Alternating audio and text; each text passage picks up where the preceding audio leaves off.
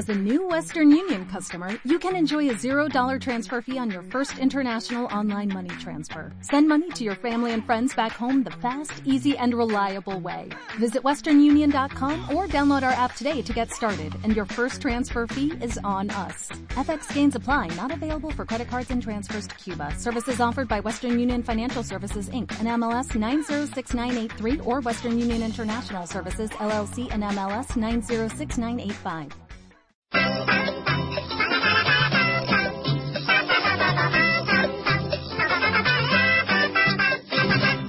Mi padre dice que en Hello Freaky Podcast se aprende mucho de cine. Yo tengo una libreta en la que valoro las películas según en las que me duermo y en las que no. También me ha dicho que solo se habla de las mejores series de cada temporada. Yo llego el verano y una de mis alegrías es que empieza Teen Wolf. También que son la mejor guía de cómics de la podcastfera. Con tantas novedades, no sé si me falta pillar el último de Vengadores Reunidos, Imposibles Vengadores o, o Jóvenes Vengadores. Va, me los compro todos otra vez y ya está. Y trae los videojuegos con mejores gráficos, mejores historias y mejores personajes. ¡Buah! ¡Qué vicio llevo al Candy Crush! ¡Qué acoso a mis amigos de Facebook para que me manden vidas! Y por todo esto, de mayor, yo también quiero escuchar Hero Freaky.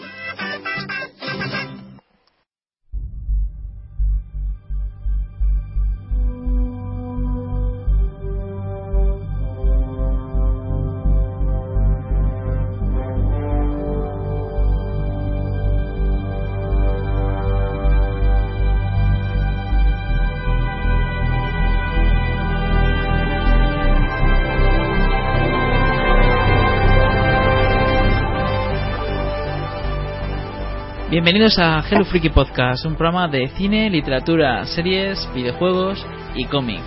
Eh, este programa es el primero de la cuarta temporada, es el primero que estamos grabando también en directo desde, desde YouTube, desde Google Hangouts y por tanto como, como primer eh, programa de la temporada hay que mencionar que es una prueba que estamos haciendo que, que queremos pues simplemente pues probar cómo se graba en directo y probar esa experiencia como una especie de bomba relojería en la cual puede fallar todo. Así que si estáis escuchando este programa, estáis, eh, ten- yo os pido que estéis preparados a cualquier cosa, a cualquier contratiempo, que nosotros vamos a intentar solventarlo de la, menor- la mejor manera posible.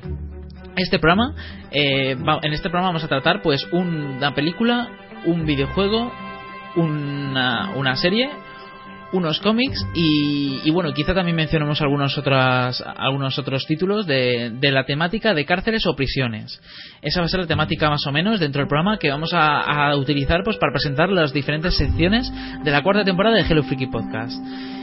Y bueno, pues nada, eh, ya solo me queda eh, presentarme que soy Víctor Melleste, el presentador de- del podcast de Hello Freaky. Y conmigo pues eh, está Marta, la otra directora de Hello Freaky, ¿qué tal? ¿Qué pasa? Estamos comunicando en directo. Estamos comunicando, sí. en directo, a ver qué tal, a ver qué tal sale el- el- la experiencia. También tenemos con nosotros a Jaco. Hola, ¿qué tal? Qué responsabilidad y qué mejor forma de acabar la semana que grabando un programa o escuchándolo. Si es un poco tarde, nosotros vam- a partir de ahora vamos a grabar de los domingos de 10 a 11 y media, 12 más o menos. Pero bueno, como, como habéis, como he mencionado antes, este programa es en directo y puede pasar muchas cosas. Y entre ellas ha pasado que, que no hemos podido comenzar antes. Pero bueno, eh, también tenemos por último como eh, con nosotros a Álvaro. Yeco, ¿qué tal Álvaro? Muy buenas, aquí estamos. Pues nada, oye. El, tema del directo. Ya con el tema del directo ya has conseguido po- poder escucharnos bien, ¿no? Porque hemos tenido unos problemas para que pudieras conectarte inmensos. Sí, sí, ya. Todo, todo arreglado. Muy bien, bueno, pues entonces nada, vamos a comenzar con la sección de cine y como no, pues vamos a, a empezar pues con una con la, la melodía que va a empezar la sección de cine a partir de ahora.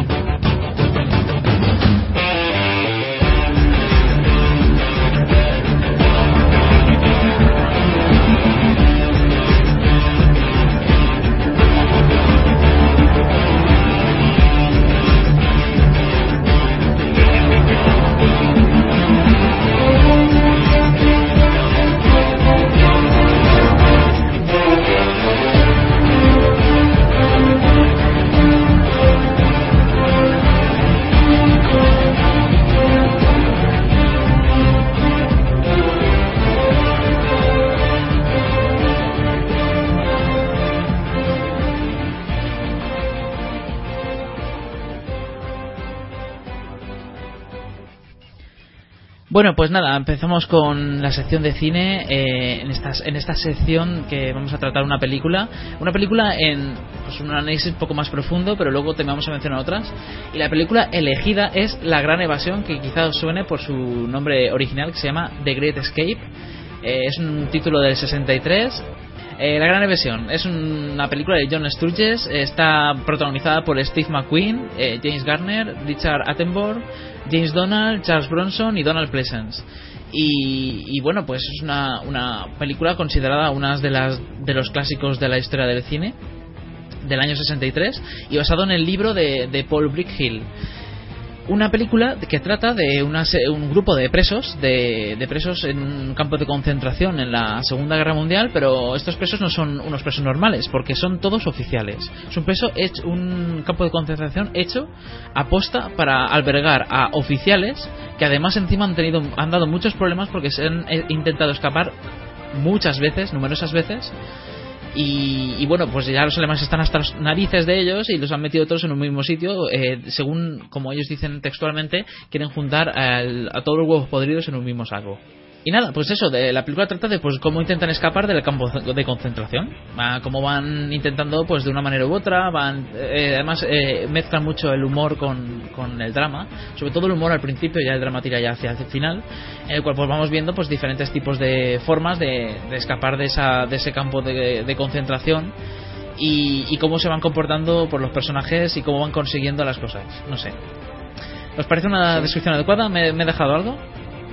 No, perfecta. Eh, es, eh, la película te cuenta que, es una especie de organización ¿no? que tienen los aliados para despistar a los alemanes o hacer que varias de, su, de, su, de sus efectivos eh, se empleen en la persecución de los que se dedican a escaparse y lo llaman algo así como la organización X o algo así, ¿verdad? Y a todos, como tú dices, a todos los huevos podridos, a todos los más escapistas, los, los reúnen en un campo de concentración construido expresamente para ellos. Una cosa que me, que me resulta curiosa era lo nuevo que estaba que estaba el campo de concentración, ¿no? Y es que es un campo de concentración para oficiales y lo habían construido expresamente para ellos. Era ellos creían que prácticamente infranqueable, ¿no? No se podían escapar de allí.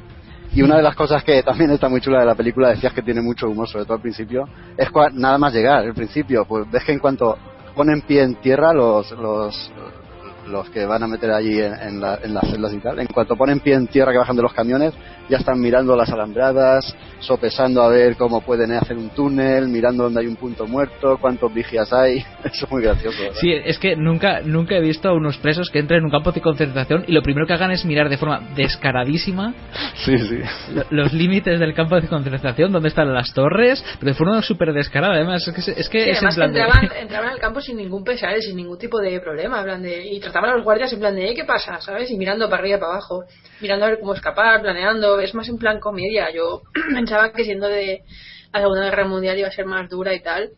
Hombre, es que hay entra un poco la de Ginebra lo que estamos hablando de prisioneros de, lo que son enfrentamientos, ¿de acuerdo?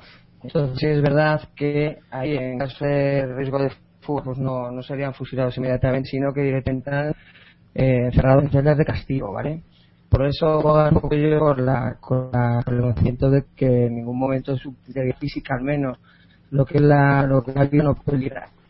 Otra cosa ya es los que sobre todo Gran X, que es el que, el que interpreta eh, a Timoru, que en ese sentido, bueno, pues ya tiene la lanza velada, pero no por parte del ejército, sino por, parte está pues ¿no? sobre todo al principio de la película. Entonces ellos, únicamente, como, como tienen la, la seguridad de que en caso de ser capturados por eh, y después de la fuga, pues, en ese sentido, bueno, pues, pues no tienen el problema de intentar eh, un plan en caso del, plan de falle. Es un poco la, base que tienen ellos al principio. Si os dais cuenta más, el núcleo grueso eh, en este caso sería los de la miembros de la RAF o de la USAF, es decir, americanos e ingleses, que son en este caso de las fuerzas aéreas, fuerzas aéreas inglesas o americanas. Bueno, eh, sí, eh, de todas maneras pedimos disculpas a nuestros oyentes si están escuchando mal el audio de alguno de nosotros, porque, a ver, este es el primer programa en directo y es, posible que, se esté escuchando alguna cosa que como no toca.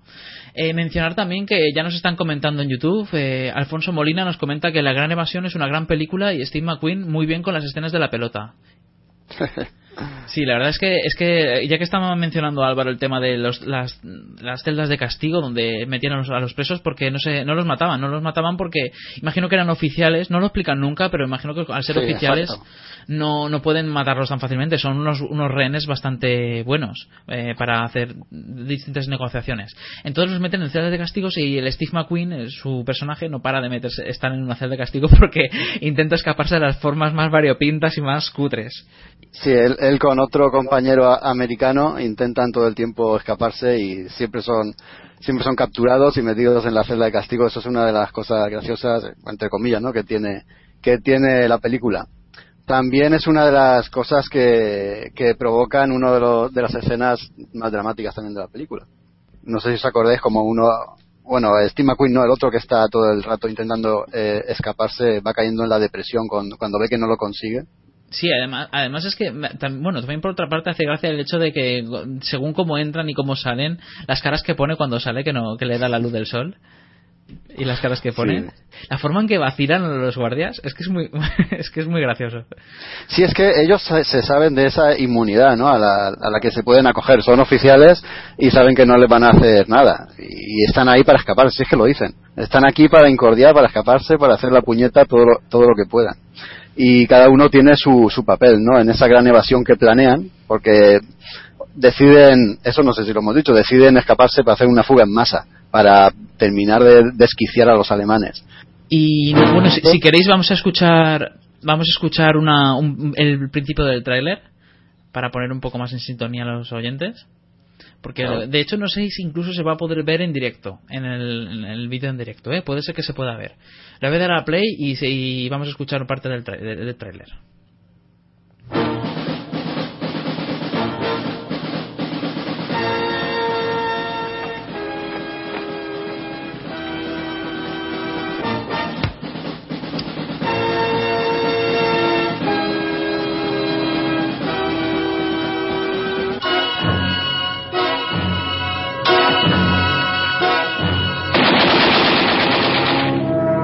Your hopeless attempts to escape. We're going to devote our energies to sports and gardening, all the cultural pursuits. Meanwhile, we dig. How many are you taking out?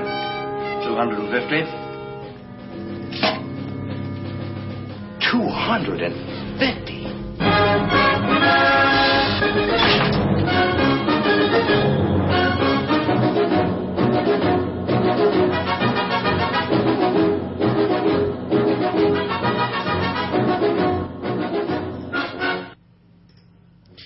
Bueno, eh, este es el, el, vi- el- bueno el tráiler de, de lo que es la gran evasión.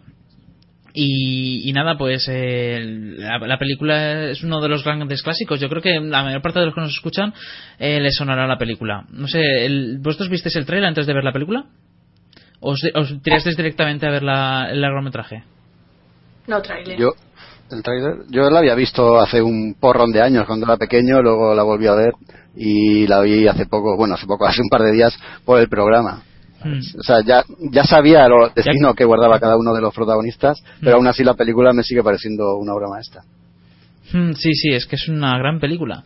Porque es que, es que no solo tiene, tiene humor, sino también tiene drama, ya tirando al final, tiene intriga, tiene la, la emoción de ver si consiguen o no escaparse con las distintas estratagemas, la emoción también de cómo, si les van a pillar o no en, en según, en según qué momento, según les van a pillar el- los, los alemanes. No sé, está, está bastante bien, muy divertida. Y bueno, y qué decir también de, la, de lo que es la sintonía. Que la sintonía, la sintonía principal, es muy conocida y de hecho yo no sabía ni que, ni que pertenecía a, la, a, esta, a esta película. No sé si vosotros la, la ubicáis. No sé si os suena. Sí, hombre. Voy a intentar añadirlo también y que a ver si lo podemos disfrutar. La película está basada en un libro que escribió uno de los supervivientes de, de este campo de concentración, porque esto es una historia real, aunque por supuesto está así sui generis, ¿no? No todo lo que sale en la película pasó, pero sí que hay muchas cosas que en el libro cuenta que sí pasaron. Hmm. Por ejemplo, una de las cosas que, que llama la atención en la película, ¿no? Es al final cuando, cuando capturan a dos de los fugados por un truco que por lo visto utilizaban, ¿no? Que era hablarles en, en inglés, decirle, por ejemplo, buena suerte o buen viaje, y el otro contesta, gracias. Entonces ahí descubrían que eran ingleses o americanos o lo que sea y los pillaban, ¿no? Pues ese truco se fue utilizado en la realidad y así capturaron a uno de los que se escapó. No sé si los detalles estos históricos de reales los conocéis. No, no, la verdad es que no. Pues co- comento unas poquitas cosas y es que se consiguieron escapar 72, creo que fue, del campo de concentración. Eso coincide con la película.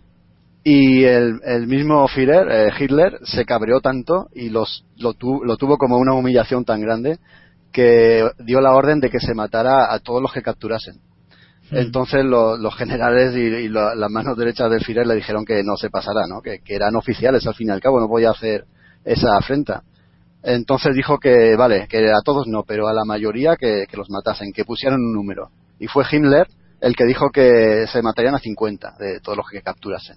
Sí. Pues los capturaron a todos menos a tres. Y mataron a 50. Eso también se ve en la película. Aparte, la película está dedicada a los 50. Sí, a, The, 50. De hecho, lo justo al final, del, antes de los créditos lo dicen. Vamos, eh, vamos a escuchar, si os parece, el- la melodía de tan, re- tan conocida de esta película, porque yo estoy seguro de que la, a, mayor, a la mayor parte de vosotros os va a sonar.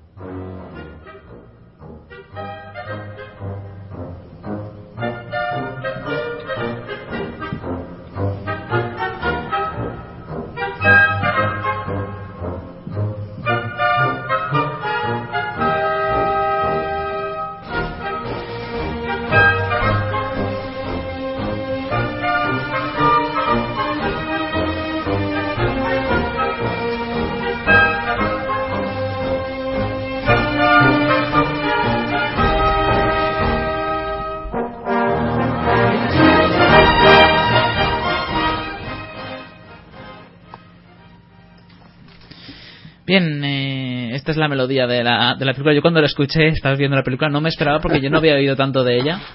Y no me lo esperaba, y de repente se empieza a sonar la música nada más empezar y estábamos Marta y yo con los ojos como platos. es de aquí. Es de aquí, al final, he- al fin he podido ubicar esta melodía. Yo estaba a punto de silbarla ahora conforme sonaba aquí. Sí, sí, sí, la verdad es que sí. Y nada, pues eso, no sé. eh, te- entonces, eh, ¿tienes más detalles que comentarnos, Jaco, de históricos? Hay, hay muchísimos, eh, no sé, al, al fin y al cabo coinciden muchos con, con, la, con la película y otros otros no saben la película. Por ejemplo, cuando, cuando salieron del túnel al exterior, efectivamente se quedaron a 10 metros del bosque. Ellos ca- hicieron un, túnel practicado por ellos mismos con muchos problemas para aparecer en medio del bosque y que los alemanes no se dieran ni puñetera cuenta de que se escapaban pero en la película pasa como en la realidad, se quedan a unos 10 metros del bosque, entonces tienen que ir saliendo de uno en uno, agachaditos y esperando a que no los descubran los de las torres. Lo que pasa es que lo que sí cuenta eh, el autor del libro es que eh, hacía tanto frío ese, ese invierno que el suelo estaba helado y les costó Dios y ayuda eh, conseguir abrir eh, el último boquete ¿no? de- del exterior y, salir y que fue un alemán el que fortuitamente se topó con el agujero. O sea, no es que fuera un, un fallo de ellos o, o alguien que se cayera, como sale en la película. Y luego se centra mucho también el autor eh, en lo que es la fuga y en cómo van cayendo algunos de sus, los que fueron compañeros suyos. También eh, en, en la desgracia esta que es el, el hecho de, matar a 50, ¿no? Y, cómo se los cargaron diciendo que se los cargaron cuando, o sea, los mataron cuando intentaron escapar. Es una, es una burda mentira. Les hacían, cuando los llevaban al- a otra vez al campo de concentración, los, los hacían bajar, les decían que estirasen las piernas y en cuanto se daban la vuelta les disparaban. Hmm. Y eso está más que contrastado, ¿no? Incluso hay uno de, de los fugitivos que tenía los pies helados, no podía apenas andar y dijeron que lo habían abatido mientras intentaba escapar. O sea, tú fíjate la, la- la tontería. No, Y, y además es que eh, también hay, hay tam- otros detalles, como por ejemplo que varios actores del reparto estuvieron en campos de concentración en su vida real, o sea, en- como ellos mismos. Por ejemplo, Donald Pleasence estuvo en un campo de concentración alemán, eh, Hans Messemer estuvo en un campo de concentración ruso, ruso y Till Kiwe y Hans Reiser también fueron prisioneros, pero de- esta vez de los americanos. O sea, que hubo dentro de lo que es el, el reparto, que claro está, había de, de muchos países, eh, incluyendo también alemanes, eh, va- varios de ellos fueron prisioneros de un bando u otro en, en alguna ocasión de su vida. Y, y hablando del reparto, Víctor, aunque me cambie un poquito de tema, eh, y Marta y tal, eh, ¿qué, qué personajes son los que más os han gustado de la película? Mm, pues, no sé, Marta, ¿cuál- ¿cuáles te gustaron más? No sé, a mí me mola el bajito ese. El pajito. Ah, sí, que queda ciego. el que está siempre con Steve McQueen. Sí. Ah, sí, sí, sí. Sí, sí, es que ese con Steve McQueen eran como el dúo, el dúo calavera que estaban todos los dos intentando escaparse de una manera u otra. A lo mejor se les ocurría escaparse cavando en la mitad de la puerta. Que, que no sé. La verdad es que, y además los dos siempre estaban juntos en las, en las celdas de, de castigo. Sí, Y- siempre los pillaban. Sí. Yo, hombre- yo, hombre, Steve McQueen, por supuesto, ¿no? Pero me quedo con James Garner, Hmm. que es el proveedor de, de todo el material que necesitan. Me quedo con esa escena en la que eh, tanga a uno de los guardas alemanes, se lo camela y luego lo tanga, y cuando lo tiene en sus manos le dice, oye, por cierto, eh, quiero una cámara de fotos. Y el otro se queda con cara de tonto diciendo, pues estoy en lo que tú me digas, tengo que hacerlo. Sí, eso, sí. James Garner me, me encanta también su papel. Charles Bronson también me sorprende aquí. Me parece un pedazo de papel el que hace, como tipo duro, excavador, y- aunque luego tiene un- un- una incoherencia, ¿no? Porque se pasa toda la película excavando el túnel y al final resulta que, que tiene miedo a, a los espacios cerrados. Sí, sí, es que es un poco. eh, La película es muy buena, pero por otra parte tiene algunas incoherencias. Y una de las que más destacó es justamente la que tú dices, es que tiene miedo a los espacios cerrados al... y sin embargo es el primero que estaba acabando el túnel. Pero vamos. y, de, y de repente le da una crisis Sí. y no quiere volver a entrar, ¿eh? Y desde entonces está como loco, es un poco extraño, la verdad. Es un, un poco extraño, sí. Y, y Donald Pleasence, el que se queda ciego, ese hace un papelazo también impresionante. Eh, desde el primer momento en el que aparece en pantalla, tú ya ves que tiene problemas de vista, cómo se acerca las cosas a la cara, cómo, cómo fuerza, cómo mira así cuando alguien habla y, y mira así un poquito al, al infinito como diciendo no, no lo consigo ver. No sé si, si os disteis cuenta de ese detalle, pero es que me encantó. Sí, sí, sí, la verdad es que sí. Sí. Pues no sé, ¿y, y qué, cuál es el detalle que más os gustó de toda la película? Si tuvierais que elegir uno. A ver, que hable otro, que yo estoy hablando mucho. Pues a ver, a mí lo que más me gustó es el detalle este de, mm, de la, del túnel, cómo estaba hecho, cómo lo iban construyendo y el, el hecho de que fueran, de que hicieran tres a la vez y uno de ellos lo, lo- los pillaran y tal, eso me, me pareció, no sé, me pareció muy emocionante el hecho de saber llegarán a tiempo, no llegarán a tiempo. No sé, me parece el, el cómo estaba construido el túnel con las, los, los- bueno, los recursos que tenían en los años 60, que tampoco son los que tenían ahora, ¿no? Los que tienen ahora. Entonces, no sé, me parecía muy interesante el ver cómo habían hecho la escenografía del túnel y todo eso. No sé, estaba bastante bien hecho. Sí, la película cuida todo eso mucho. A mí, eh, mm, una- un detalle que no había caído en las otras veces que había visto la película y este, estos días cuando la he visto me ha llamado la atención, es que la fuga la hacen todos y todos entre todos utilizan todos los medios de transporte posibles. Utilizan el medio aéreo, eh, utilizan barcos, utilizan trenes, utilizan eh, vehículos motorizados, utilizan bicicletas, utilizan, van andando también. Es un detalle que me, me ha hecho gracia, ¿no? Utilizan todos los medios de transporte conocidos. Sí, sí, sí. Sí, además es que cada uno se va por su cuenta, se van encontrando en el tren, saltan del tren para poder escapar. Es que hay una. Cuando tú piensas que la película está acabando porque se están, se están escapando, se pega otro buen rato con los personajes, cada uno por su cuenta, intentando, intentando escapar. Y además es que tienen mala suerte porque es que, aunque se escapen ni muy lejos no tengan por qué encontrarlos, no sé cómo narices los, los acaban encontrando casi todos de una manera u otra. No, esta, esta, este escape, esta huida, está considerada como un gran fracaso. O sea, solo sobrevivieron, o sea, solo consiguieron escapar tres. Y mu- murieron la mayoría. de Los otros lo, re- lo reingresaron, pero no en el campo de concentración donde estaban, sino en otro más duro. Hmm. Y ya tuvieron que esperar al final de la guerra. Entonces es eso, es, es, es una, una gran evasión, pero al mismo tiempo es un gran fracaso. Sí, bueno, en la película dicen que se escaparon setenta y pico y de los setenta y pico consiguieron eh, escapar, eh, consiguieron coger a 50, a 50. Entonces, claro, eh, yo imagino que quisieron dar un- una visión un poco, un poco, un poco más. No, no, en la, en- en la pel- en la película eh, lo que pasa es que matan a 50, los otros están en el, en el campo, que los han devuelto al campo. Ah, es Eh, verdad. Devuelven a Steve McQueen, devuelven a algunos más que luego se A encuentran. James allí. Garner. James Garner también lo vuelven a meter allí. O sea que sí que se escapan 70, pero se cargan a 50. Pero eso no tiene mucho sentido porque, por otra parte, ¿por qué- ¿cómo eliges a cuáles cargarte y a cuáles no? Porque, por, ¿Por qué perdonas la vida a esos 20? Eso históricamente, no me acuerdo quién fue, porque el, li- el- el nombre está por ahí en el libro. eh, históricamente hay un oficial alemán que fue el que hizo la lista negra. Ya lo llamaron la lista negra, la lista de la muerte. Y él decidió el que moría y el que vivía, pero por total eh, arbitrariedad, ¿sabes? En plan de, mira, este, me- este nombre me gusta, este me cae mal. Pr- Prácticamente, Este, pues. este se escapa demasiadas veces. Es tremendo, ¿verdad? Sí. Cuando hablabais sobre todo que, bueno, pues cuando eran recapturados después de intentos de fuga, que, bueno, pues como se les consideraban rehenes valiosos, es verdad que también eso es, influye a la hora luego a lo mejor de canje de prisioneros, pero sobre todo también por el tema de la Convención de Ginebra, ¿de acuerdo? Y como estamos hablando que son campos de prisioneros, de, de- de- vamos, De oficiales. ofi- no, y sobre todo de caídos en, vamos, caídos en combate no porque no han fallecido, pero sí, sí capturados después de algún enfrentamiento, lo que, lo que ocurre que no, no vamos, iban directamente a estos, a estos tipos de campos específicamente para ellos.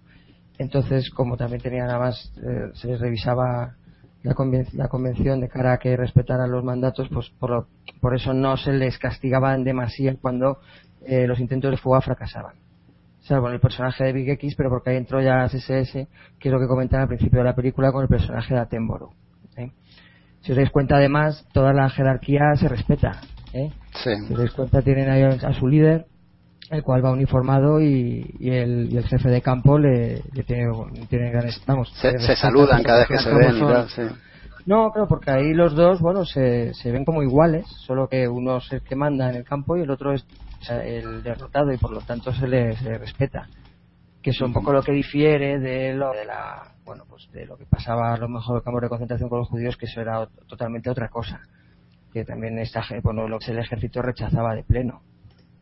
El- lo que lo que hacía la- los nazis es un poco el tratamiento distinto que se puede ver de otras historias, ¿no? Yo hay una película también recomiendo mucho que también es de plan de fuga de un campo de, de prisioneros de este tipo que es Traidor en el infierno, que de Billy Wilder, que también es muy recomendable.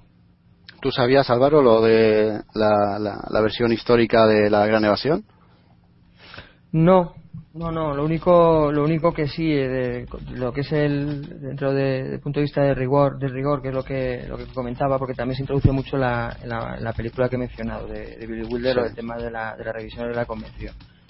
Entonces, pues eh, lo que hacían además ya no solo por el hecho de no de conseguir la libertad, sino también porque porque desgastaban al enemigo, ¿no? Hacían gastar recursos, tanto Sí, de hecho- como fuera, de, de cara hecho- a, bueno, desgastarles tanto económica como, como en este caso pues psicológicamente también, ¿no? No solo tienes que estar eh, obligado a supervisar la, el normal funcionamiento del campo, sino también prever cualquier eventualidad en la cual pues tengas que enviar refuerzos y por lo tanto pues pues desgastarles en todos los aspectos. Que Sí, de- de- al final al final cuando ya están están hartos, digamos, el- el- los alemanes, pero no el ejército, sino al final, al fin y al cabo, los que ejecutan a los a los capturados fuera, eh, quiero recordar que era o Gestapo o OSS, pero vamos, no, no era el ejército, simplemente al ejército lo que se le comunica es que de los fugados solo han sobrevivido estos, que son los que se entregan, y el resto, los 50, han caído. Sí, Álvaro, eh, de hecho fue la Gestapo la que se encargó de ejecutarlos a los 50. Y también eh, una cosita que sale en el libro es que destinaron 100.000 hombres a, a la búsqueda de los 72 que se escaparon. Nada menos que 100.000 Claro, hombres. si eso de ser, si de eso se trataba, y eso Claro. el personaje Big X, que es Aterómolo, lo primero que decía es, es eso, nuestra misión, nuestro objetivo es salir, pero también desgastar. Lo dejan bien claro desde el principio. Y, ¿no? con- y la amenaza al final pues se cumple al final, claro. Sí. Y psicológicamente la escena es, es fuerte porque confían en que van a volver, pero al final pues desvían el camino y son ejecutados. Sí. Los pillan medio, en medio de una conversación diciendo, bueno, pues ahora cuando volvamos, no sé qué, se están encendiendo un cigarro y de repente oyen como amartillan las armas. Y se quedan los dos así, miran y nada, los ametrallan. Pues bueno, sí, y, nada, la película la verdad es que es- está muy bien, dura dos horas y 45 minutos, creo recordar. Eh, Y bueno, y la película no se me hace nada larga, es súper entretenida, amena, y no sé, y tiene detalles súper hilarantes como cuando, por ejemplo, les dan por hacer licor de patata y se ponen a celebrar lo que es la, la, independ- la independencia de Estados Unidos. Y a, y a- Sí. y a cagarse en los ingleses cuando hay, había más ingleses que estadounidenses. Y todo el mundo ahí, por con tal de, de celebrar algo, que están todos como locos mm, ondeando la bandera estadounidense. Esa escena está ahí un poco impuesta, ¿eh? Ten en cuenta que se estrenó en Estados Unidos el 4 de julio la película. O sea Claro. que algo tiene que ver. Hombre, claro, querían llamar al público estadounidense, que es el que tiene pelas. Además que la película era estadounidense. Sí. y contaba con 4 millones de dólares de presupuesto, es que no es nada, no es precisamente poco para la época. Hombre, pero se iría en los grandes nombres que hay en el reparto. Y con el y con el director que también se las Sí. trae, porque el director era el director de muchos otros peliculones. eh, por ejemplo, él hizo Los Siete Magníficos o hay, muchas otras películas que ha hecho este director, John Sturges, que estoy seguro de que a muchos de, de los oyentes os sonará eh, su nombre. Vamos. Tuvo Y una la escena... Perdona, Víctor. Sí, di- disculpa, di- No, no, eso, la, la escena de la moto. Quería, no podemos dejar de hablar de la película sin mencionar la escena de la moto de Steve McQueen. Sí. Y bueno, ya que estamos hablando de la, de la película, vamos a, a- No sé si quieres comentar más cosas de la película o pasamos al videojuego. Vamos a pasar a la siguiente sección. Sí, porque la, la película, al ser una sola, no nos, no nos queremos enrollar demasiado. Lo que sí que os invitamos es que la veáis, que la busquéis. Eh, se- voy, a, voy a repetir su nombre: La Gran Evasión de Great Escape. Se estrenó en el 63. Y que no os engañe su fecha de estreno, que hay mucha gente que le sabe muy mal o que le da mucha pereza ver, eh, ver clásicos que, que os, vais a, os vais a pasar pipa, vamos. Bueno, pues nada, vamos a pasar a videojuegos y vamos a escuchar brevemente la, intro de videojuegos para que así os vais, os vais familiarizando y comenzamos.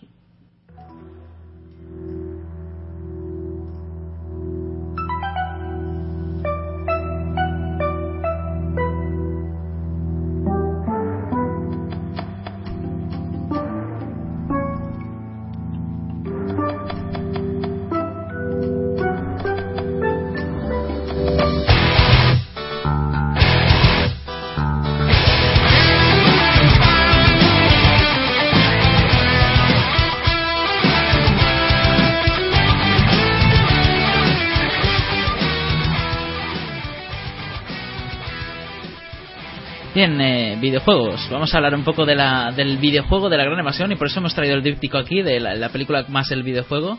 Y aquí va Jaco va a tener la voz cantante porque es el que la ha jugado y quisiéramos saber pues tu opinión. Jaco, ¿qué, qué opinas? ¿Qué te pareció? Bueno, antes déjame comentar que a- al, al hilo del programa estuve buscando algunos títulos que tuvieran relaciones con, pues con prisiones, con huidas, con fugas y tal. Y me salían unos cuantos. ¿Se me oye bien, Víctor? Sí, sí, te escucho perfectamente. Vale. Pues nada, encontré, pues como digo, varios títulos. Por ejemplo, la- los dos que han salido hasta el momento de Batman Arkham, que se desarrollan en la prisión para dementes de los villanos de ese de Arkham. También hay el, hay el videojuego de Watchmen, que también pasa en una prisión. Los juegos de Elder Scroll, por ejemplo, Oblivion comienza en una prisión de la que tienes que escapar. No sé, hay, hay muchos. Pero claro, íbamos a hablar de la gran evasión y me vino a la memoria un juego de- del año Catapult, del año 86, para ZX Spectrum, que es donde yo lo jugué, aunque también salió en su momento para Amstrad, para Commodore 64. Y seguro que los más viejos del lugar, como yo, recordarán este título porque es uno de los últimos que salió para, para estas máquinas de 8 bits. Y como uno de los últimos que fue, pues aprovechaba bastante lo, lo, lo que podían dar estas máquinas tan primitivas. Tenemos un juego de 8 bits, de vista isométrica, os podéis imaginar eh, cómo es, muy sencillo de gráficos, visto ahora, ¿no? Pero pues, puesto en su momento es, era espectacular, ¿no? Era todo en tres dimensiones y tal. El objetivo del juego, pues, simplemente era escapar de un campo de concentración. Tomaba como base la película, pero simplemente como base, aunque sí que es verdad que el escenario era muy parecido al que se puede ver en la película. Nosotros manejábamos a un, a un soldado sin, nombre, ¿no? no era ningún personaje de estos que aparecen en, el film. Y teníamos, pues como digo, simplemente huir de ahí. ¿Y cómo lo podíamos hacer? Porque teníamos que seguir unas estrictas rutinas que se marcaban en el campo. Teníamos que formar cada ciertas horas, teníamos que ir a comer, teníamos por la noche que pasarla en nuestra celda y teníamos que utilizar los tiempos muertos que había pues para buscar ítems. Eh, visto a día de hoy pues son cosas muy sencillas, ¿no? Porque tenías que infiltrarte en un barracón sin que te vieran, coger alicates, pues hacer ciertas cosas, ¿no? Y conseguir escapar la gracia del juego es que había muchísimas formas para escapar. Y me acuerdo en la época de comentar con amigos y tal, pues yo he conseguido huir de esta forma, pues anda, pues yo de esta otra. Había muchísimas. Eh, por ejemplo, podías eh, robar un uniforme alemán y hacerte pasar por alemán y huir. Podías excavar un túnel, tal como en la película, para ello tenías que conseguir una pala o ciertos artilugios. Podías también, como yo hice en su momento, conseguir unos alicates, buscar ese punto muerto que sale en la película, ¿no? En la valla. Y por la noche irte hacia allí, abrir un, hueco en la alambrada y escapar. Lo que pasa es que si conseguías escapar sin brújula ni mapa, terminaban siempre pillándote. Se daba pie a una cena de, alemanes con perros persiguiéndote, al final siempre daban contigo y con tus huesos en la celda de castigo, como en la película. la barra de vida, aquí no había vida, aquí había una bandera en la parte izquierda de la pantalla, una bandera de color, quiero recordar que era azul, y cuando estabas en alguna zona o en algún horario que no debías estar, pues la bandera se ponía roja. Esa misma bandera, cada vez que te capturaban o te pillaban haciendo algo que no debías hacer, digamos que la bandera bajaba en el mástil. Eso era la moral. Cuando la moral llegaba abajo del todo, pues la partida finalizaba. Recuerda esto a lo que pasa en la película, no sé si te acuerdas, Víctor, que cuando la moral se le acaba al compañero de Steve McQueen, pues hace una locura, ¿no? Y, da con su hueso de, en, la, en, la, en la valla, ¿no? Enrejada. Mm, sí, sí. Y de hecho pues. el, el, amigo lo intenta, el, el Steve McQueen lo intenta detener y no hay manera. No, ya tiene la moral por los suelos, se le va como la cabeza y dice, me voy, prefiero morir a seguir aquí. Mm. Bueno, pues el videojuego, ya te digo, coge, coge muchos puntos de la película, seguramente también del libro, lo lleva a lo que era un videojuego de que la máximo rendimiento se podía sacar en esa época de esas máquinas. Y la verdad es que es recordado como uno de los mejores juegos que, hubo para esa generación de, de, ordenadores. Iba a decir consolas, pero no llegaban a ser consolas. Eran los ordenadores del momento. Se llama La Gran Evasión, como digo, es del 86. Lo desarrolló Denton Dessing y fue aquí publicado por, o editado por Ocean. Eh, Ocean es otra de, esas distribuidoras y desarrolladoras míticas de la época. Y ya para terminar, decir que este juego tuvo una especie de versión en, los años 80. No, perdón, en los años 80 no, en los 2000. Tuvo una especie de versión para la Play 2 que se llamaba, eh, si no recuerdo mal, Prisionero de Guerra. Eh, era una versión que sí intentaba un poco retomar este espíritu y llevarlo a, estas máquinas más modernas.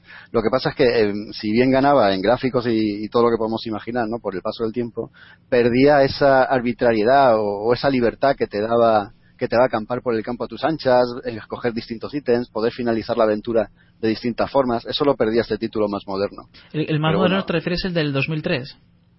En el 2002. Se llama Prisionero de Guerra. Luego en el 2003 salió un juego que directamente se titula eh, The Great Escape.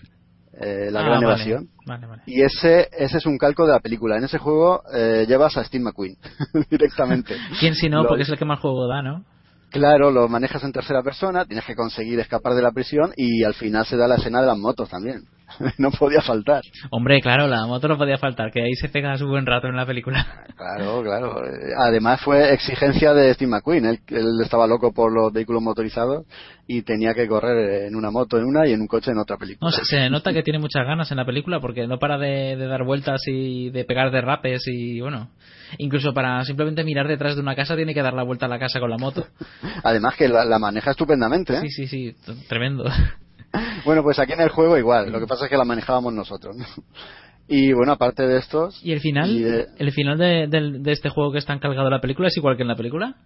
¿O no, pues no, la verdad, no, lo sé porque no me lo acabé. Ni este ni el anterior, el prisionero de guerra. Los tuve a los dos, sí. los jugué, pero no me llegaron a enganchar, no me gustaron. No fue como el juego del que hemos hablado principalmente, la gran evasión del 86, que como te digo fue uno de los mejores juegos de, de, los Spectrum y de los Amstrad. Es que eran grandes compañías y además un estilo de juego que en su momento era, estaba muy de moda, ¿no? El tema de, de, que no te vieran y que si te veían... Bueno, eso también lo, he visto en otros juegos. Eso ese tema se ha puesto después de moda con el Metal Gear y todo el mundo le da a, a Hideo Kojima como el, el, creador del estilo de juego así de infiltración y espionaje, pero parece ser que, que aquí en la Gran Evasión tenemos un precedente.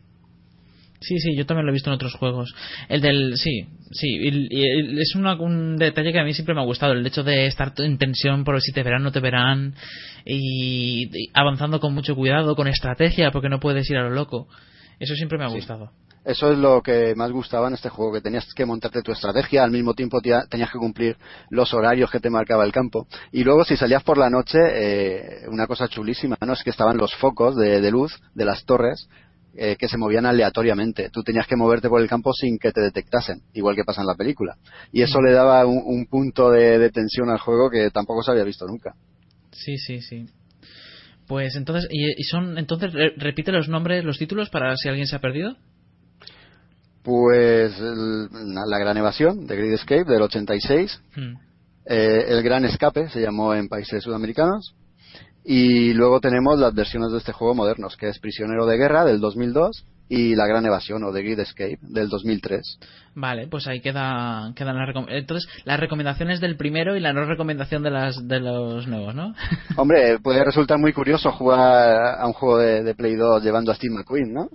sí, bueno, pero si tú dices que luego aburre porque no, no termina de convencer, pues ahí se queda la cosa. sí. Pues nada, oye, pues eh, entonces, ¿hay algo más que quieras comentar de los videojuegos? Eh, no, no, sabes si hay alguna, va a haber alguna nueva versión, porque claro, ya es un clásico de tanto tiempo que no creo que les llame a hacer nuevas versiones. Si se no, creo, 2003. No creo. Eh, sinceramente, los aficionados pedimos a grito nuevas versiones de, de, este tipo de juegos, tanto de la Abadía del Crimen, como de la Gran Evasión, como de muchos otros que marcaron el principio de, los videojuegos. ¿no? La Abadía del Crimen. Qué, bueno, ¿eh? Es que fue el primero de, ese estilo, ¿no? El primero de. Está este primero, creo recordar. Lo que pasa es que la abadía del crimen era español. claro. Eso es un punto a su favor. Claro, eso sí. Sí, sí. Bueno, pues nada, vamos a pasar si quieres a, series o quieres comentar algo más. Sí, sí. Ya está, yo he terminado sí, en, esta, en este programa que está sirviendo de presentación a la temporada no es la estructura normal. Estamos trayendo todas las secciones y estamos yendo rápido porque queremos hacer un programa muy corto y que sirva de introducción para el resto de la temporada, que no, que no sirva de precedente. Pues nada, vamos a pasar a la sección de series y comenzamos con la, la intro de la sección para que os vayáis familiarizando con ella.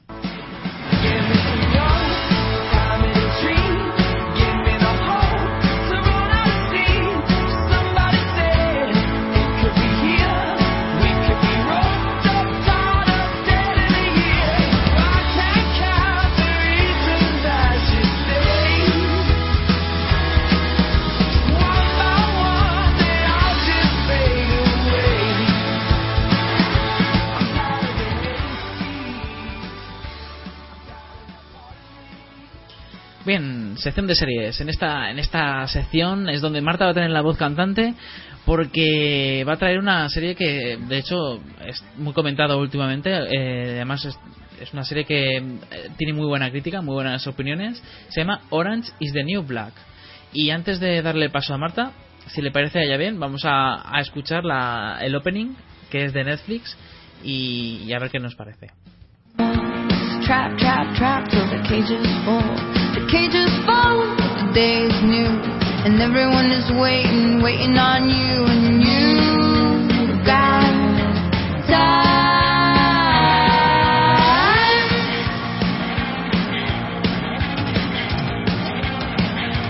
Think of all the roads, think of all their crossings, taking steps is easy, standing still is hard. Remember all their faces, remember all their voices. Everything is different the second time around.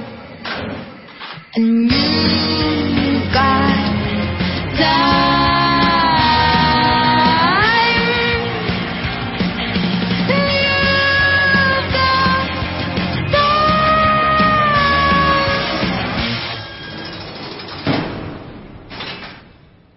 Sí, pues a mí me gustaría comentar esta intro, sobre todo porque tengo un dato curioso sobre ella. Y es que, bueno, nuestros oyentes no la podrán ver, pero si la ponéis en YouTube o lo que sea, o veis la serie, veréis que con esta música que suena van apareciendo como fotogramas de caras de personas totalmente desconocidas. La parte de arriba de los ojos, la parte de la boca. Y te preguntas, ¿qué será? ¿Gente de la serie? ¿Gente de.? Y no, estas son presas reales personas que estuvieron encerradas en, una cárcel de mujeres de verdad, porque esta serie em, es una adaptación de la novela de la novela de autobiográfica que escribió que es de Piper Kerman. Bueno la protagonista de la serie se llama Piper Chapman pero pero por cambiarlo un poco pues supongo que le habrán cambiado el apellido y tal que es una mujer blanca que que se licenció en la universidad y luego se puso a trabajar de cámara en un bar, entonces conoció a una chica que, que traficaba con droga y tuvieron una relación ahí lésbica y tal, y al final la pillaron, acabó teniendo que cumplir cárcel, pero luego ya muchos años después cuando había ya resuelto su vida. Y las 10 más o menos lo mismo. Es, es eso, solo que luego dentro de la cárcel, pues las historias que cuentan ya sí que están noveladas y son obra de la guionista de la serie y tal. Es una serie de creada el partido, por, el partido físico entre, entre Piper Kerman y, y, la, y la protagonista de la serie, que es Taylor Schilling, es, es enorme, la verdad. Es una serie creada por Jenny Cohan para, la, para Netflix, ¿no? O sea, directamente para Netflix, no es que lo hayan Sí, rescatado es de una- otra cadena. Es una, es una apuesta de Netflix, no es que comprado porque sea nada por el estilo, y está teniendo unas notas bestiales y unas opiniones estupendas. La verdad es que pues trata de eso, de cómo una chica que está que es viejilla, que, es- que está acostumbrada a una vida pues sin penalidades ni nada, diez años después de- del delito que cometió, pues eh, tiene que cumplir la pena de cárcel. Cuando está totalmente reformada, está a punto de casarse con un hombre y, y todo. Entonces se encuentra allí pues con gente que realmente son delincuentes. Aunque, bueno, las vas conociendo porque te van contando una historia de trasfondo y está muy interesante. Y bueno, no te parecen tan delincuentes, te parecen agradables y todo. Entonces, eh, aunque sea carcel- eh, carcelaria, una serie carcelaria, las, los personajes son, son majos, o sea, son simpáticos, te caen bien. ¿no? En su mayoría sí los puedes entender y pues ves el trasfondo y todo eso de cada, la historia de cada uno. Luego hay algunas que dan miedo, pero bueno. Bueno, sí, hay de todo, como en cualquier eh, drama carcelario. Entonces, eh, Álvaro, tú también has visto la serie, ¿no? ¿Qué te- eh, creo que has visto la primera temporada o los primeros capítulos. ¿Qué te pareció? Yo solo he visto el piloto. El ¿de piloto, vale. Entonces, si el objeto de, de cualquier piloto es que te enganche para seguir, o por lo menos ver el segundo, en mi caso lo ha conseguido. ¿eh? Sí me ha parecido, me ha parecido un buen capítulo. ha- entiendo que, que el visionado del, del mismo me ha parecido bastante interesante y desde luego que pienso continuarla. Ya veremos cómo, cómo se desarrolla, pero en principio tiene buena pinta. Es que termina de una forma el primer capítulo que te deja en plan de Dios, no puede ser. Sí, yo la verdad es que estaba claro que de alguna manera la situación iba ya a romperse, un poco por, por cómo estaba acumulando tensión la protagonista, que de alguna manera, bueno, pues al final explota. Entonces, en ese sentido, pues sí, ya estaba, ya, ya son muchos años, ¿no? De, de series y, o vamos, o de productos de este tipo y sabes que en algún momento, bueno, pues va a haber algún giro que por lo menos te obligue a continuar. Y en ese sentido, bueno, pues, pues cumple el objetivo. Pero vamos, básicamente lo que sí más me ha llamado la atención y que me ha parecido además muy correcto es que el tema, por lo menos carcelario, por lo menos a priori, no me parece nada tópico. Creo Mm. que creo que la transición es natural. Creo que los personajes que va conociendo, eh, por lo menos, eh, funcionan muy bien de, en lo que es la, la adaptación de, de esta, de esta chica que vive una vida ordinaria y al final se expone a una vida extraordinaria. Mm. Y entonces, en ese sentido, pues sí puedo que, por lo menos me ha llamado la atención que no caen viejos tópicos ya desde el principio, ya con que si novatadas eh, o, o por lo menos ya con, con rivalidades. Si es verdad que, por lo menos en lo que he visto el primero, ya en el momento en que falta el respeto, entre comillas, o hiere los sentimientos de una de ellas, bueno, pues ya le hacen una pirula que es un poco lo que comento ya al final, que da pie a, un cliffhanger que, que puede ser interesante para la continuación. Entonces, en ese sentido, yo creo que, que me, me ha parecido muy, muy correcto el, el tratamiento carcelario en- respecto a la protagonista. Sí, un, un, capítulo que parece muy interesante. Entonces, el capítulo trata de cómo la protagonista va a la cárcel, ¿no? O sea, de cómo entra dentro de la cárcel. O, eh, o trata de fuera de la cárcel y de por qué la apresan. Sí, un poco. O sea, primero te cuenta un poco por qué te va, lo va contando en plan flashbacks y tal. Y cómo es ese momento de esos días antes de cuando va a entrar, que está ahí con su marido, con sus amigos, y es cómo ingresa. La verdad es que la chica es que encima es que es pija de narices, ¿sabes? O sea, no es una chica que tenga una vida normal, tampoco ordinaria, porque tiene una casa que lo flipas, es de familia así burguesa, con dinero y tal, y es que es un poco, es, un poco tonta la chavala también. Y entra ahí, yo qué sé, está un poco flipa. Y claro, le van metiendo por todas partes. Yo por lo que vamos, lo que he visto ya en el primero, creo que el uso del flashback está bien, bien, bien escogido, porque nada más, más comenzar, eh, ves que eh, tiene relación con mujeres, tiene una relación con un hombre y en, a medida que se va desarrollando el, episodio, se va contando la, trama del, episodio, bueno, pues tiene esas líneas argumentales para tú un poco recomponer ahí las piezas y hacerte por lo menos un, tener una perspectiva de lo que te vas a de lo que te vas a encontrar. Entonces, con el uso de flashback tienes varias líneas argumentales en las cuales, por un lado, tienes quieres conocer cuál es el motivo por el cual esta persona tiene que entrar en prisión. Por otro lado, tienes el hecho de que tiene una relación con un hombre, pero previamente ya has visto que ha tenido relación con una mujer, y entonces a través de estos flashbacks, bueno, pues ya te vas haciendo una idea de cómo se una idea cronológica de cómo se han desarrollado los acontecimientos para que esta persona deje esa vida de, de delincuencia, encuentre la felicidad con un hombre que en principio pues tiene buenas intenciones y luego ya el salto ya a la decisión final. Y, por, y lo que es ya en la, adopción de esta nueva de esta nueva vida en prisión por lo tanto bueno pues a los cuarenta y pico minutos que dura el capítulo bueno pues entiendo que, que enriquece bastante la experiencia de lo que es la historia. Mm, y bueno, ya para dar unos datos de, de, ficha técnica, decir que la primera temporada fueron 13 episodios de entre 51 y 60 minutos de duración cada uno que empezó a emitirse el 11 de julio, entre el 11 de julio y el... Bueno, sí, el 11 de julio digamos que Netflix colgó los, los 13 capítulos enteros y quien quiera los podía ver a su, a su ritmo. Lo cual, por cierto, me parece una idea bastante buena, ¿no? El, ya que Netflix es una plataforma de internet, en sacar un capítulo cada semana, lo que hicieron fue colgar la serie entera y que quien quiera que la vea como si fuera una película. Mm. Sí, la verdad es que sí, porque así la ves cuando tú quieras, te enganchas como quieres y además que así la ves toda de golpe y opinas enseguida de ella y flipas. Yo por curiosidad, ¿esto de Netflix qué es? Ah, vale, eh, sí, mira, me alegra que hagas la pregunta porque puede ser que alguno de nuestros oyentes tampoco lo sepa. Netflix es una plataforma donde una especie una empresa comercial que lo que se dedica es a vender streaming de películas y series de televisión.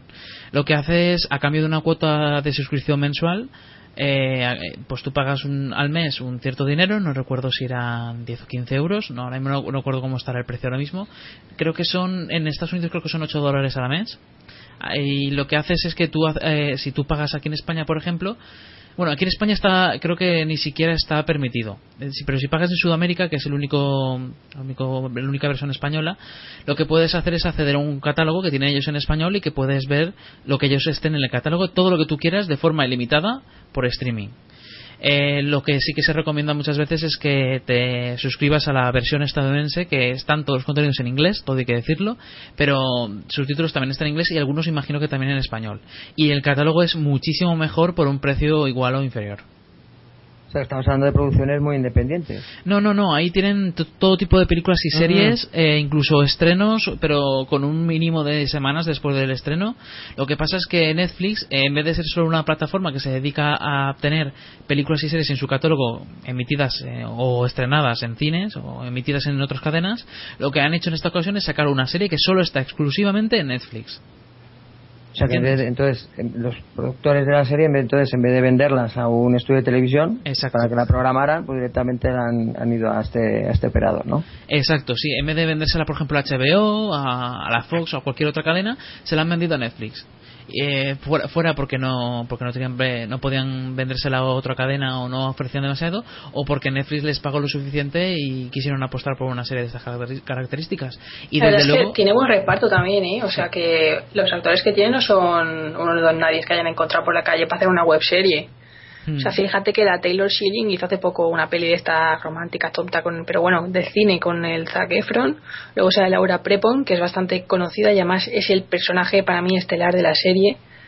Es la que hace de Alex Bause, que ya, bueno, ya veréis quién es, no voy a spoilear, pero está todo el mundo enamorado de, de cómo lo hace. Es, para mí es, es lo mejor de la serie. Sale, sale Jason Biggs, que es de American Pie, sale Natasha León, que también es de American Pie, yo que sé, sale gente que no es una completa desconocida. No, es, es lo que iba a comentar, que oye, para los, los, muy, los muy aficionados a, a los American Spy, ¿verdad? Hmm.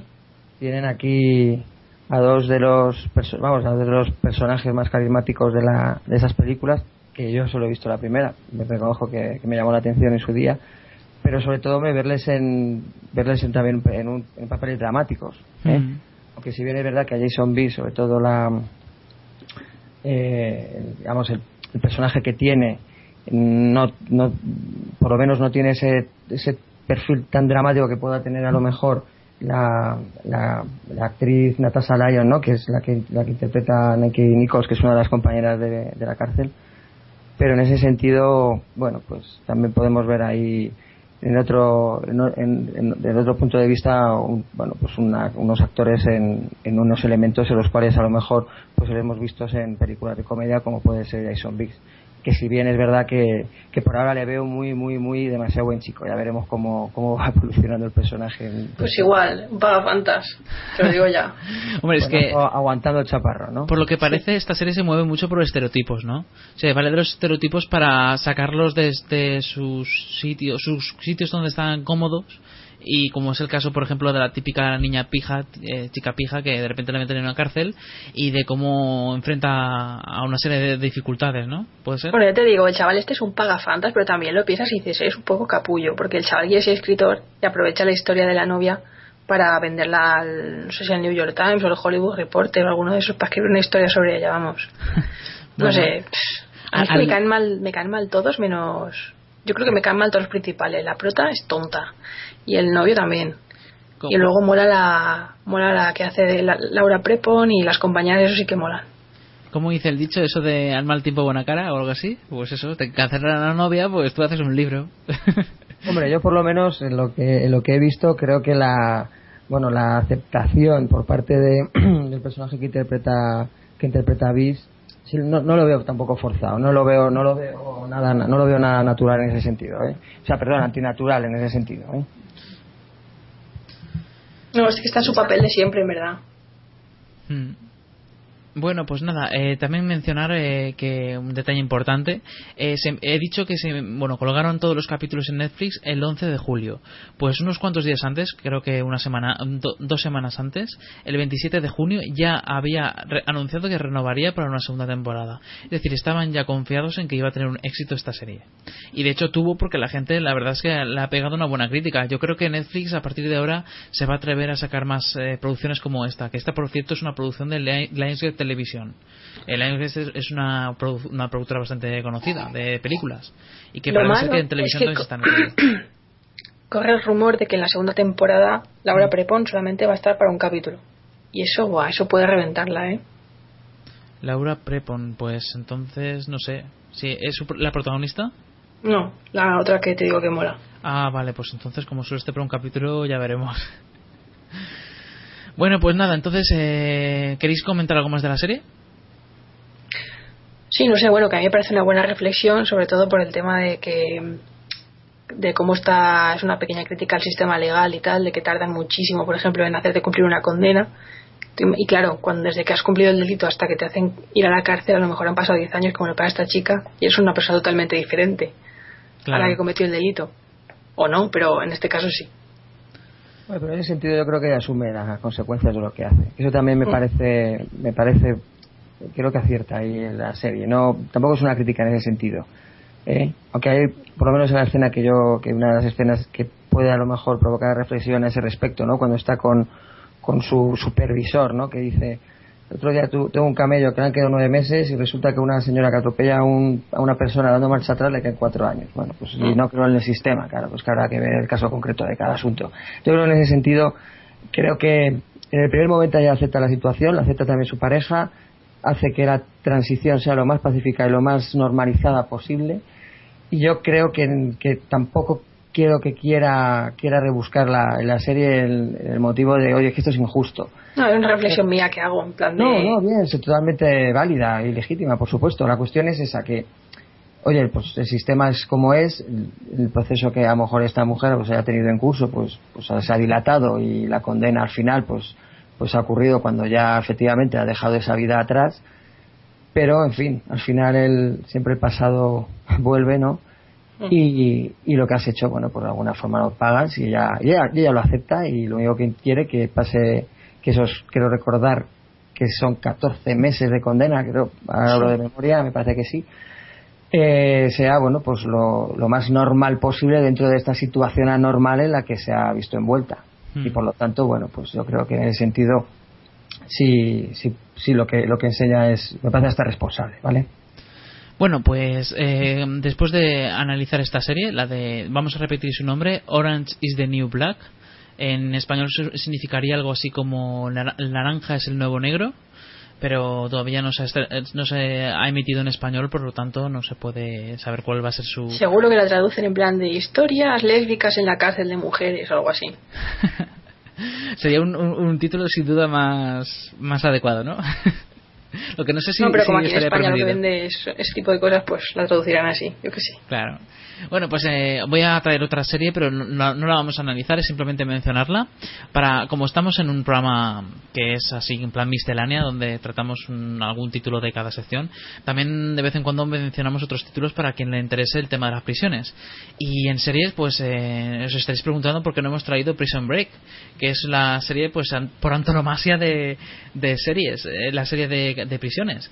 Pues bueno, esta serie creo que ya hemos hablado en varias ocasiones de, de la serie. De hecho, no sé si recuerdo si le tratamos incluso, analizamos todas las temporadas, porque ya llevamos ya, ya empezamos la cuarta temporada y hay veces que, ya no, no, recuerdo ni lo que hemos tratado. El caso es que Prison Break es una serie que se emitió en la Fox entre 2005 y 2009. Se emitieron 40 temporadas, de las cuales la primera es la única que merece la pena. A partir de la primera va de capa caída, capa caída cada vez más, hasta que en la tercera aburre muchísimo y en la cuarta remonta un poco, pero no mucho. Y acabó con una especie de telefilm donde dieron pues eh, eh, respuesta a algunas de las dudas que quedaron de la serie. En fin, eh, Prison Break de la Fox es el mismo nombre tanto en inglés como en español. Buscarlo si os interesa, seguro que os suena. Y es otra serie a tener en cuenta. Pues nada, acabamos con series, chicos. Muy bien.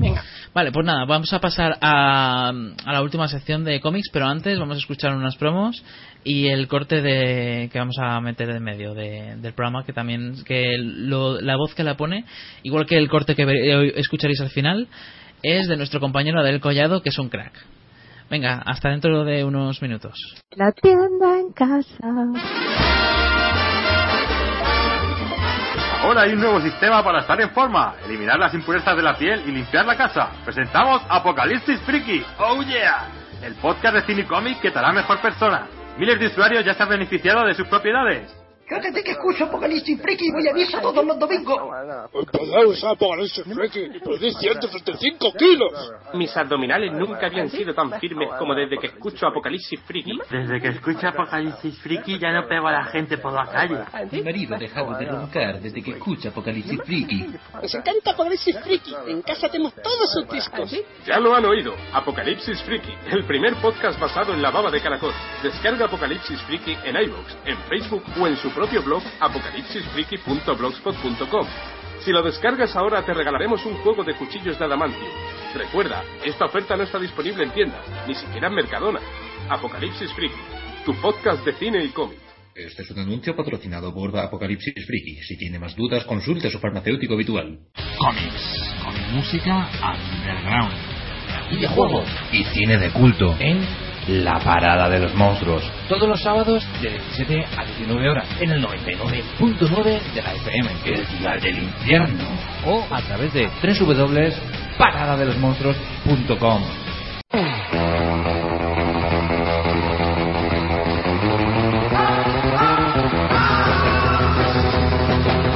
Estás escuchando Hello Freaky Podcast, un programa de cine, series, videojuegos, literatura y cómics puedes escucharnos en directo en www.hellofreaky.com. y descargarnos en iBox o iTunes, entre otros. Si te lo estás pasando bien, no seas tacaño, haznos me gusta y anímate a comentar en la ficha del podcast.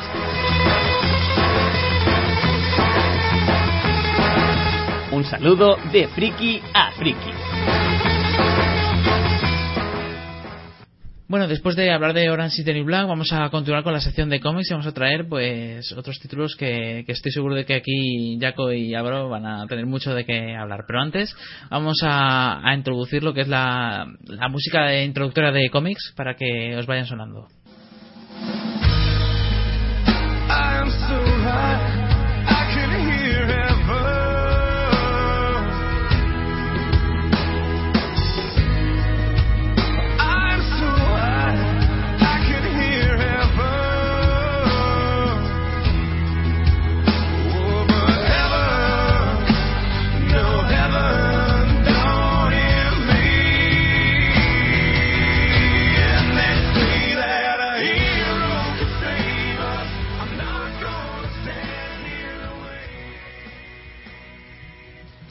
Bien, eh, la sección de cómics. Aquí yo creo que es cuando yo me voy a callar un poco y os voy a os voy a dar un poco de pie a los cómics que yo no sé con qué nos va a sorprender esta vez. Eh, Jaco, ¿qué- ¿con qué nos sorprendes? Yo, si me permite, le puedo pasar el testigo a Álvaro, porque yo sé que él se ha preparado también. Eh, No vamos a comentarlo, solamente mencionar, igual que he hecho yo en, en la cuestión de videojuegos, otros cómics donde se habla de, de cárceles, de fugas y de este tipo de cosas.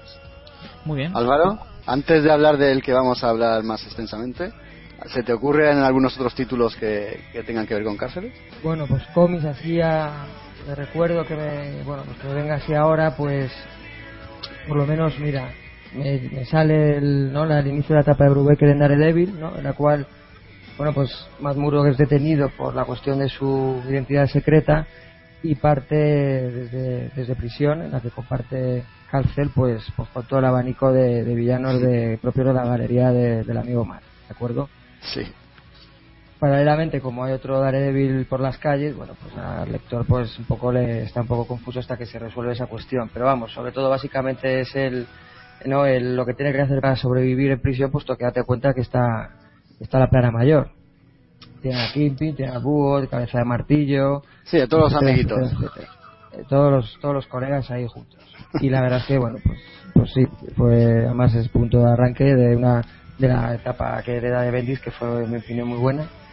Y esta, pues lo es también, desde luego. Luego también me acuerdo de Cien Balas, uno de los arcos argumentales también, en los cuales el, bueno, el hijo de uno de los soldados, ¿no? que tenía el Trask, así se llamaba, creo recordar la organización que estaba ahí un poco eh, pues mandando el, el, el cotarro la serie, bueno, pues también fue bastante, bastante buena esa, ese arco, por lo menos a mí me lo parece. Además era próximo al 50, en los cuales, bueno, pues ya se, nos iba dando más respuestas a, a esa enorme, a esa enorme historia que al final se compuso de 100 números y también, bueno, pues el tema de, por los distintos problemas que hay en, la- en las prisiones, sobre todo de, bandas y, y de, bueno, pues de gente bastante sádica, en los cuales tiene que hacer, tiene que hacer frente ¿no? el, el pequeño Hughes para salir adelante. Además, eh, fue, fue introducido en prisión uno de los personajes más carismáticos, también más salvajes, que era Lono, y dio, dio bastante juego. La verdad es que sí me gustó mucho ese arco. También me acuerdo de, de, de las primeras series limitadas, o poco, creo igual que puede ser la primera, del Punisher, no sé si te acordarás de Círculo de Sangre. Yo me acuerdo la de, creo, creo que era de Mike Zeck, el dibujo. Sí, sí, sí. Convivía, vamos, estaba con Puzzle y también Sí, ahí sí. otros tantos. Me y acuerdo ahora, mira, vagamente. mientras estaba hablando, mientras estaba hablando también, creo, sí, creo que era en espectacular Spider-Man. ¿Tú te acuerdas aquello del Robertson que al final es enviado a prisión por la cuestión del Lápida? Porque Pues no. creo que, fue- se le condenó por perjurio, me parece. Sinceramente no, no me acuerdo. Sí, y también estaba, también tenía ahí unos, había unas historias en las que el hombre estaba ahí. Más era la época que lo dibujaba Buscema, Sal Buscema. Y, y bueno, además sal- salió también con un, con un tío así grandote para un poco protegerle y ayudarle en, en prisión, pero que Lápida se encargó de él. Pero vamos, estamos hablando de, pues fácil 20 años a lo mejor, Ya de ves. historia. Fíjate. Y por ahí pues habrá un montón Yo, yo me acuerdo, Álvaro, Álvaro, yo me ¿Eh? acuerdo de, de esos números de, o ese número de Watchmen en el que está Rorschach en la cárcel, ¿verdad? Sí, claro. Sí, además es muy parecido al cómic que, que vamos a hablar, ¿verdad? Sí, Empeza- empezamos ya con él, ¿me parece bien? Yo, yo no estoy encerrado con vosotros, vosotros estáis encerrados conmigo. no, es a lo que voy, que, que la, verdad, que la historia que vamos a contar viene un poco a, a lo que decía Rochas en Watchmen, ¿no? Que yo no estoy encerrado con vosotros, sino vosotros conmigo. Pues en la obra que vamos a hablar es exactamente eso. Di, di, explaya, explaya. Si quieres me explayo yo. Venga, que ya, ya he hablado yo bastante. No, hombre, vamos a ver, este es un arco argumental que se llama Tiempos Difíciles. Se encargó del Brian Azarelo. También hablabas tú antes de 100 balas, ¿no? De Azarelo. Y al dibujo estaba Richard Corben, acercándose ahí a los cómics y lo hizo lo propio con Marvel. Y nada, aquí tenemos a John Constantine que entra, eh, estamos hablando de Hellblazer, de los números, ¿qué números eran? Vamos a ver, lo tenía por aquí apuntadito. Los, del 146 al 150 USA de Hellblazer y vemos como Constantine entra en prisión. Al principio no sabemos bien, no sabemos por qué, ¿no? Luego lo descubriremos. Pero ya se nos presenta en los primeros números la jerarquía que hay en la cárcel y las malas expectativas que tiene Constantine allí, ¿no? Lo que pasa es que pronto, pronto demuestra que esas palabras que hacías tu referencia, Víctor, también de Rorschach, aquí se materializan de una forma bastante contundente. ¿Verdad, Álvaro? Sí, la verdad es que al final el, el amigo Johnson, vamos, está en, en el patio de juegos del cole. Sí, sí. Y además liando la parta con todos, los, con todos los grupitos formados. En el centro de una manera bastante retorcida, pero también un poco justa a lo mejor, tal y como funcionaban ahí los sujetos. Es, es lo que tiene este, este cómic, ¿no? Que los tíos que reciben su castigo por parte de Constantine son tan malos y tan perversos que no termina de apenarte en ningún momento, ¿no? Sí, porque todos reciben a lo mejor de una manera proporcionada lo aquello que hacen, ¿no? Por ejemplo, el este este salvaje de color, ¿verdad? Que, que abusa absolutamente y sistemáticamente de su compañero de celda de una manera bastante violenta, digamos, ¿verdad? Sexualmente violenta al menos. Pues con ese se, se ceba directamente cuando ya la cuestión pues ya, ya que resolver. Por ejemplo, ve que el, bueno, pues el grupo a lo mejor de musulmanes que en principio pues le quieren medio tocar y mediatizar, bueno, pues, pues de uno de estos truquitos de magia del amigo John, que fíjate, les obliga a rezar la, espalda a la meca, por ejemplo. Buah, qué bueno. sí, sí. Eh, claro. Luego tienes el tema de, de los perpetuas, ¿no? Los que están ahí ya con, con, con cadena perpetua, que suelen ser a lo mejor ya pues, criminales ya de, de, una, vamos, de primer nivel. Y lo mismo, ¿no? En principio, involucra con ellos para luego despacharles, pero, pero a gusto. Con los nazis lo mismo, en principio, bueno, pues les, como ven que físicamente tampoco es que vayan contra ellos, pero bueno, al final lo que hacen es, es enfrentarles entre todos. Cuando ya va ese, ese, entre comillas, hechizo que va dejando con, los cigarros, ¿verdad? Pues al final prende totalmente y, la situación ya explota, que suele ser ya en el último número, donde al final, bueno, pues no hay más, no hay más remedio que, los capitostes del sistema tengan que, tengan que pactar con el, con el amigo John. Sí, porque el final es tremendo, ¿eh? lo, que lía ahí en la prisión es absolutamente pavoroso. Y como tú dices, llegan a pactar con él. Lo que pasa es que no, no vamos a contar el final, ¿no? Pero sí que ahí es cuando se desvela un poco por qué está Constantine en prisión y le dan una oportunidad de, vengarse de, lo que le ha llevado a él a, prisión. Y no sé, no sé qué más comentar si- sin spoilear. Es un cómic muy salvaje, muy bestia. Eh, la- los castigos que van teniendo lo- los, distintos malvados es, es tremendo. Decías el de Trailor, el negro este que tiene al tipo blanquito Trailor es este brutal. alfeñique. No, no, ¿qué es, qué es lo que dices? Que es que es brutal. No, al final, al final es el, es el infierno en la tierra. O sea, el Sí. último número es el infierno en la tierra totalmente. Y además que está él en su trono, que es la silla eléctrica, sentado tan plácidamente, ¿no? A esto contribuye también a este ambiente eh, em, de, cárcel, ¿no? Así agobiante y claustrofóbico. Yo creo que contribuye mucho el dibujo de Corben. ¿A ti te parece? Aunque en los rostros y tal no me termina a mí de cuadrar, pero lo que es el ambiente en general, lo que es el- eso, la ambientación del cómic, me parece que, que le va como un guante. Creo que Corben aquí está en una línea maravillosa, como, como en principio suele, suele hacer. Y desde luego que es verdad que tiene ese, bueno, pues esas- esos rostros un poquito caricaturescos, pero Sí. muy retorcidos, muy Corben, que es donde yo creo que él, que él se mueve, ¿no? Es en la- los rostros desfigurados y, y, y brutales, ¿no? Como que, que desde luego a como sin leer el cómic a lo mejor y verlo, ver las viñetas, pues llama tanto la, la atención porque es que es absorbente, ¿no? Entonces, sí es verdad que él se mueve sobre todo muy bien con sus, con estas criaturas que ha creado a lo largo de los años, pues aquí lo traslada a personas, pero esa brutalidad, esa monstruosidad, creo que queda perfectamente reflejada, incluso además con el propio Constant. Porque hay momentos que me parece directamente enloquecido, ¿no? Sí, no, y aparte, eh, tiene razón en eso porque hay momentos en los que está, al principio de su ingreso en prisión, que está hablando de tú a tú con los presos más duros y les está sosteniendo la mirada, les está poniendo cara como diciendo no me importa nada la amenaza que me estás soltando y como decías, sin necesidad de leerlo, simplemente viendo el gesto o viendo la expresión, estás entendiendo perfectamente lo que Constantín piensa de, de sus compañeros de, de prisión. Hmm. Sí, además, bueno, lo que yo ahí a lo que lo que comentabas, que a lo mejor es un poco lo que falla, aunque eso luego se profundizará a lo largo de la etapa, puesto que es cuando es un poco el viaje americano ¿no? que tiene Constantine en la etapa de Azarelo, porque luego le, le llevará a lugares de la América más profunda y más, y bueno, pues más violenta y a veces más odiosa, ¿no? Que es la de la violencia porque sí, que a lo mejor puede un poco ya por lo menos continúa, profundiza el, el motivo por el cual por el cual empieza en prisión, que es creo lo- el único bueno, yo creo el error que tiene, o no es que sea un error garrafal, pero que tampoco te convence exactamente el motivo por el cual Constantine al final entra en prisión. Aunque es verdad que se sabe al final por qué, pero el motivo por el cual él dice, bueno, pues venga, voy a ir a prisión, cuando a lo mejor podría haber resuelto la situación por otra vía, como él podía perfectamente hacer, es que a lo mejor lo que un poco, pues, pues no, no, por lo menos a mí no me ha llenado en ese sentido. Pero si, si también la, la intención de Azarelo era empezar muy- de una forma rompedora y que llamara la atención desde el principio y que esa historia que tenía él en mente desarrollar ya se encargaba después, pues yo entiendo que sí lo consigue, porque desde luego llama tanto la atención que quiere saber más. Completamente de acuerdo, Álvaro. Queda la explicación un poco difusa, pero efectivamente es que es que es contundente el comienzo que tiene con esta saga y desde luego es, es rompedora. Muy bien. Sí, señor. Pues, pues nada, Víctor, yo si Álvaro no quiere apuntar nada más, yo creo que se puede dar aquí por chimpún.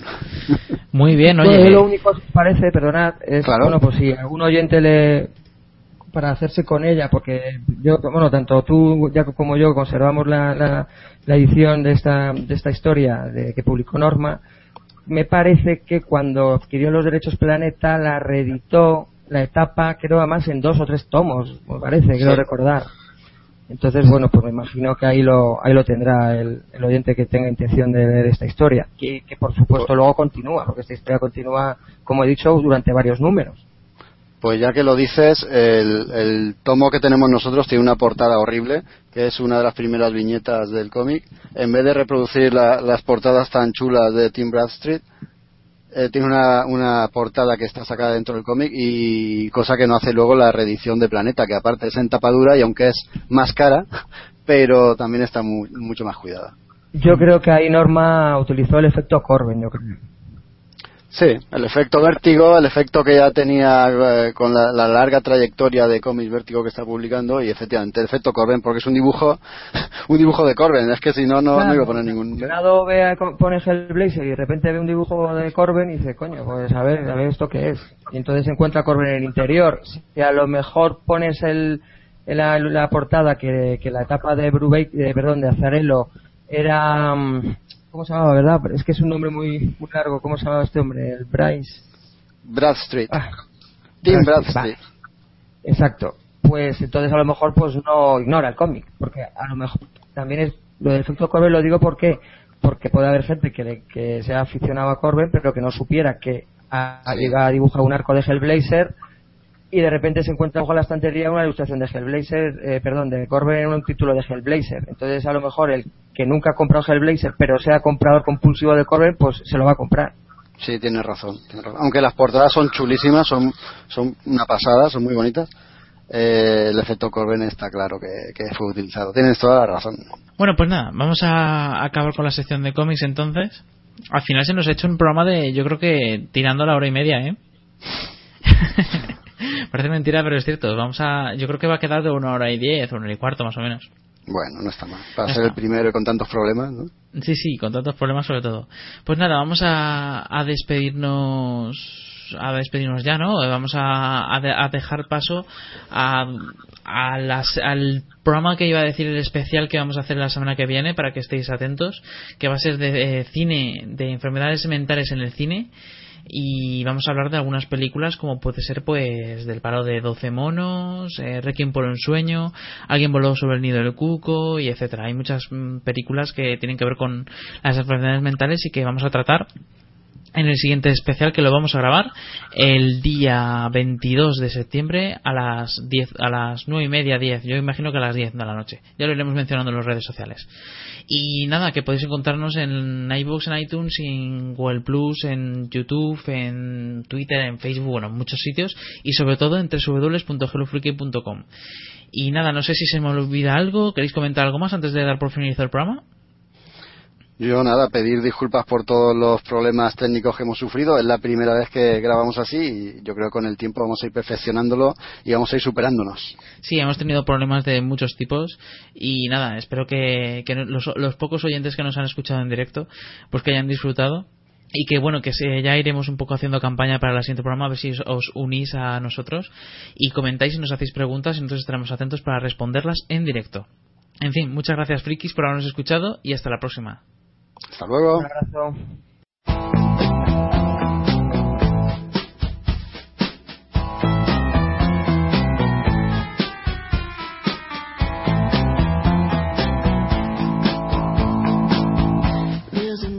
Recuerda, puedes encontrarnos en www.hellofreaky.com. Pero también estamos en iVoox, iTunes, Facebook, Twitter o Google Plus.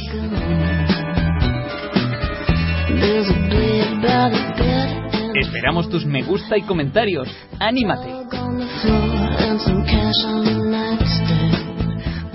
Muchas gracias por habernos escuchado, frikis.